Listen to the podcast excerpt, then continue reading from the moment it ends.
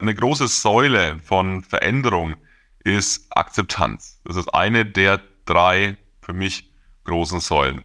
Die Einsicht, die Fähigkeit zur Akzeptanz. Und das ist gerade jetzt aktuell wichtig. Impulse und Perspektiven in der Krise.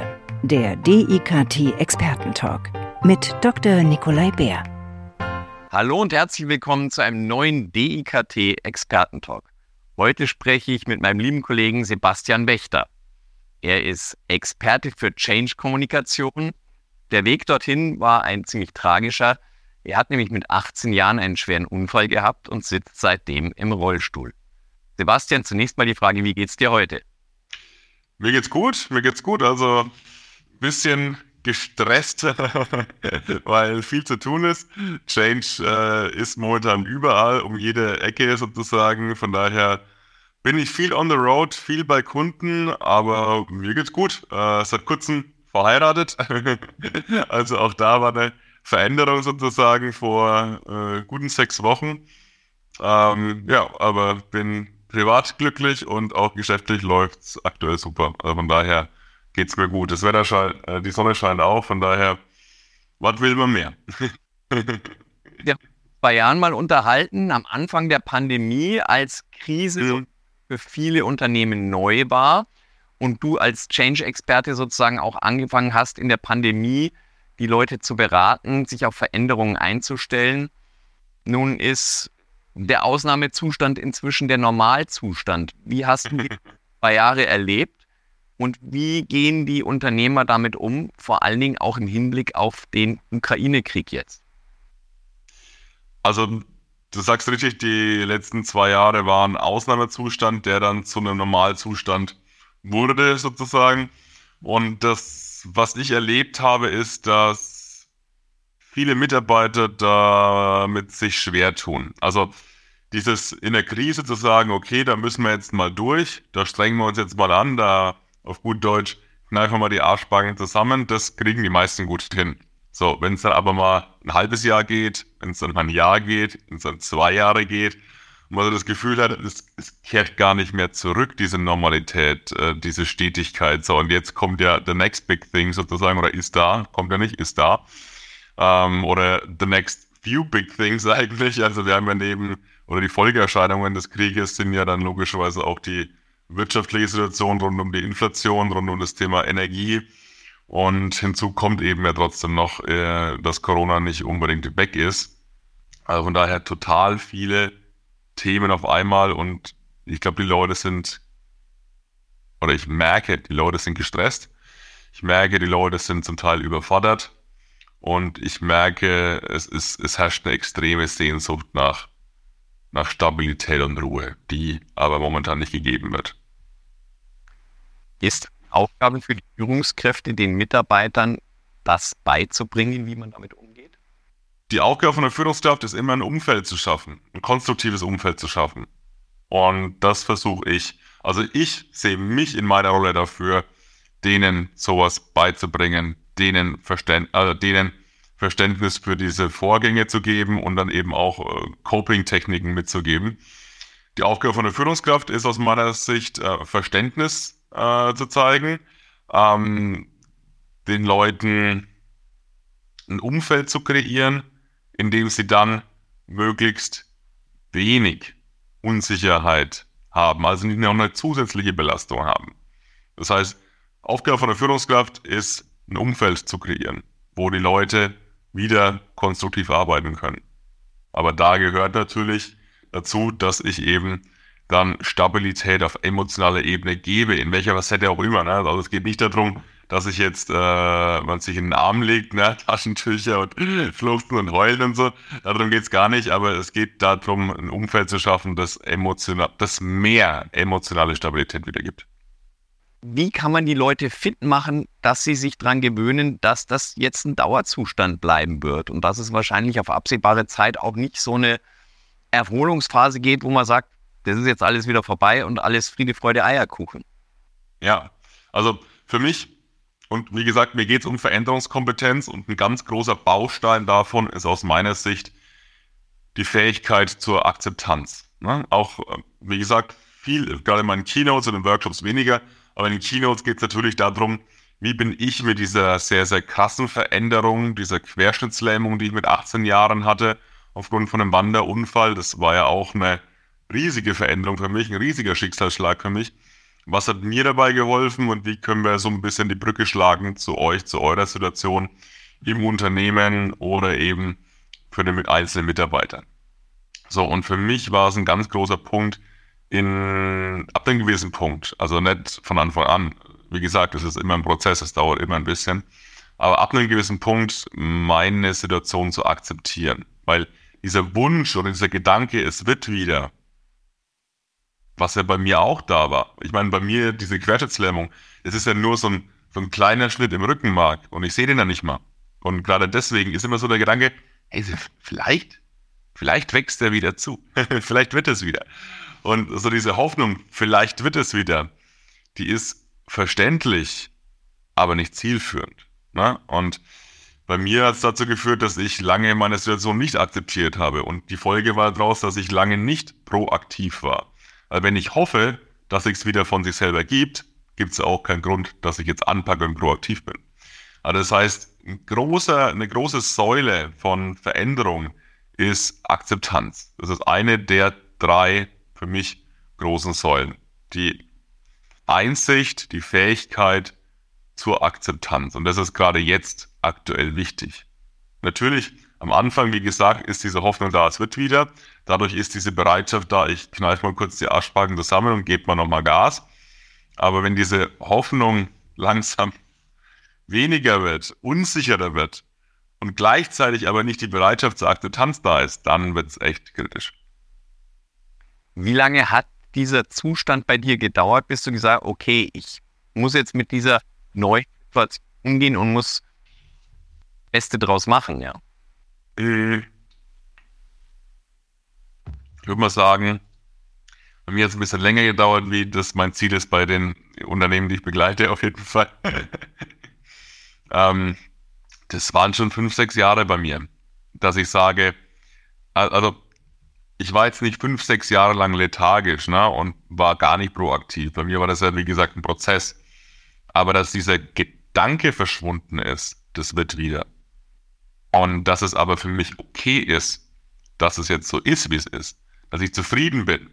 Dass ich mich nicht ständig nochmal frage, ah, warum ist mir das passiert? Oder wie, was wäre gewesen, wenn es mir nicht passiert ist? So diese Form der Gedanken, das ist dann der letzte Schritt, ne? die letzten paar Meter die aber total wichtig sind für Zufriedenheit. Ähm, das hat dann schon so fünf, sechs Jahre gedauert bei mir. Zweiter Schritt ist aus meiner Sicht dann das Thema Fokus. Also worauf lege ich in einer kritischen Situation, in einer sich verändernden Welt den Fokus. Und bei mir kann man es auch wieder schön plakativ sagen, lege ich den Fokus auf die 95 Prozent, die bei mir gelähmt sind. Also bei mir sind ungefähr 95 Prozent meiner Muskulatur gelähmt. Das heißt, ich habe einen sehr hohen Querschnitt, eine Halswirbel-Querschnittslähmung, um genau zu sein. Ja. Und natürlich kann ich mich darauf konzentrieren. Natürlich kann ich mich deswegen fragen, was kann ich deswegen nicht mehr machen. Habe ich auch lange gemacht. Habe ich aber nicht weitergebracht. Das heißt, auch da den Fokus auf Ressourcen zu legen, bei mir auf die 5%. Aber auch wenn ich ein Unternehmen bin, gucke ich, was ist denn da? Weil die natürliche Reaktion ist zu gucken, was fehlt. Wo ist ein Defizit? Die Frage ist so viel spannender, was für Stärken sind hier aktuell da in einem Unternehmen? Was für Stärken sind bei jedem Einzelnen gerade da? Und wie können wir diese Stärken jetzt nutzen, um mit dieser Situation umzugehen? Und dann logischerweise auch die Frage, die finde ich gerade jetzt auch gerade extrem wichtig ist, was kann ich beeinflussen? Was kann ich in der jetzigen Situation beeinflussen? Und zwar im Kleinen, bei sich, im Team oder im ganzen Unternehmen.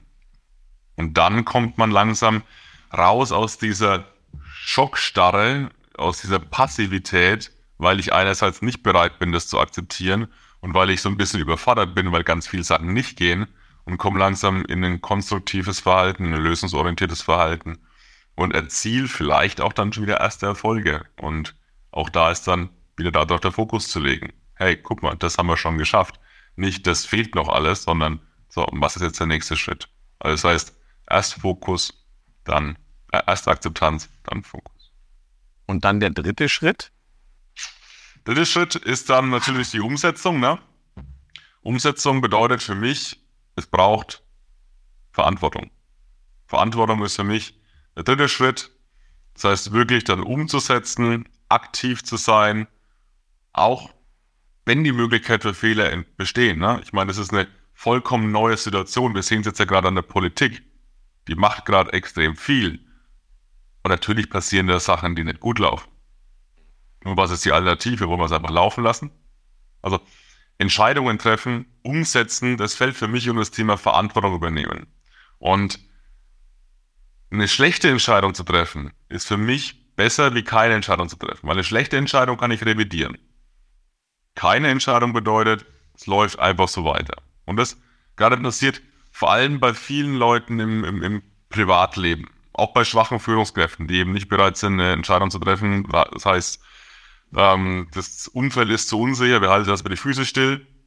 Ja, nur währenddessen treffen links und rechts die anderen Konkurrenten, in Anführungszeichen, die Mitbewerber, treffen Entscheidungen und ziehen dann links und rechts an einem vorbei. Und im Privatleben ist es so, wenn da oft keine Entscheidung getroffen wird, dann vergehen Monate, Jahre und irgendwann wacht man so mit äh, welchem Alter auch immer, Mitte 30, Mitte 40, Mitte 50, wann auch immer auf und denkt sich, was habe ich hier gemacht die ganze Zeit?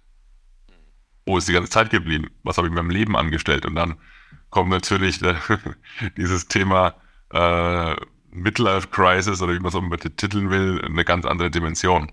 Ne? Also, das heißt, ich finde es total kritisch, wenn man keine Entscheidungen trifft, wenn man Entscheidungen aufschiebt aus Angst vor Fehlern, weil dann verändert sich eben wiederum nichts, wo wir wieder beim Thema Change werden. Welche Tipps gibst du vor allen Dingen auch Managern, wie sie das Mindset ändern, um nach diesen drei Schritten vorzugehen bei Veränderung? Ähm, einerseits, erster Tipp, immer logischerweise von der Führungskraft. Führungskraft ist Leader, ist Vorreiter, das heißt ähm, Vorleben.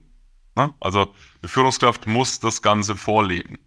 Und im zweiten Schritt natürlich ist aus meiner Sicht der richtige Weg, falsche, ähm, falsches Verhalten, in Anführungszeichen, eine falsche Haltung, ich glaube, das ist besser wie Verhalten, falsche Haltungen, ähm, ein falsches Mindset immer wieder anzusprechen und zu hinterfragen und dann in eine konstruktive Richtung zu lenken. Und dann geht das Schritt für Schritt. Und gerade bei der Führungskraft ist mein Tipp auch immer, guck auch die Gruppendynamik an. Guck mal, wer hat denn vielleicht schon eine gute Haltung? Wer hat denn schon ein gutes Mindset? Wie kann ich aus dem einen Multiplikator vielleicht machen? Ich muss ja nicht alles als Führungskraft äh, jedem, das immer jedem selber erklären und jedem selber vorleben. Vielleicht habe ich schon Leute im Team, die mich da unterstützen können. Und vielleicht packe ich dann mit denen, die schon eine gute Haltung haben, die paar in der Mitte, die so gerade am Schwanken sind, ne? um, um dann sozusagen eine, eine Mehrheit zu gewinnen, eine Mehrheit, eine, eine, eine Mehrheit für eine gute Haltung zu bekommen. Und dann vielleicht auch irgendwann diejenigen, sag ich mal, zum Hinterfragen zu bringen, die sich total schwer tun damit.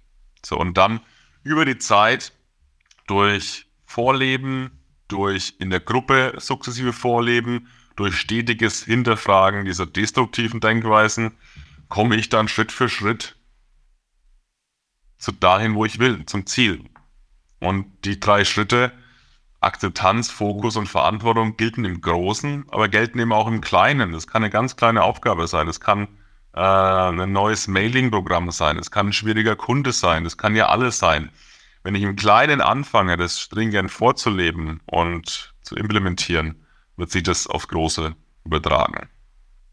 Weil Veränderungskompetenz ist übertragbar. Bei mir ist ja auch letztlich, ich, ich ziehe meine Veränderungskompetenz dadurch, dass ich einmal diese recht dramatische Erfahrung, recht heftige Erfahrung machen musste. Aber daraus ziehe ich inzwischen viele Ressourcen und Erfahrungen. Wenn ich jetzt Change über Online vermitteln muss, ja, als Führungskraft, weil meine Mitarbeiter zu Hause sind oder an anderen Standorten. Ist das nochmal eine besondere Herausforderung und wobei muss ich darauf achten, wenn ich Change im Online vermitteln muss? Es ist eine andere Herausforderung, definitiv, weil weniger von unseren Sinnen involviert sind. Ne? Also ich habe gesagt, Change findet vor allem auf einer emotionalen Ebene statt und gerade Emotionen zu transportieren über digital ist ein Stück weit schwieriger, wie eine Stimmung im, im Raum wahrzunehmen. Also da, da, da schwingt einfach ein bisschen mehr mit. Definitiv.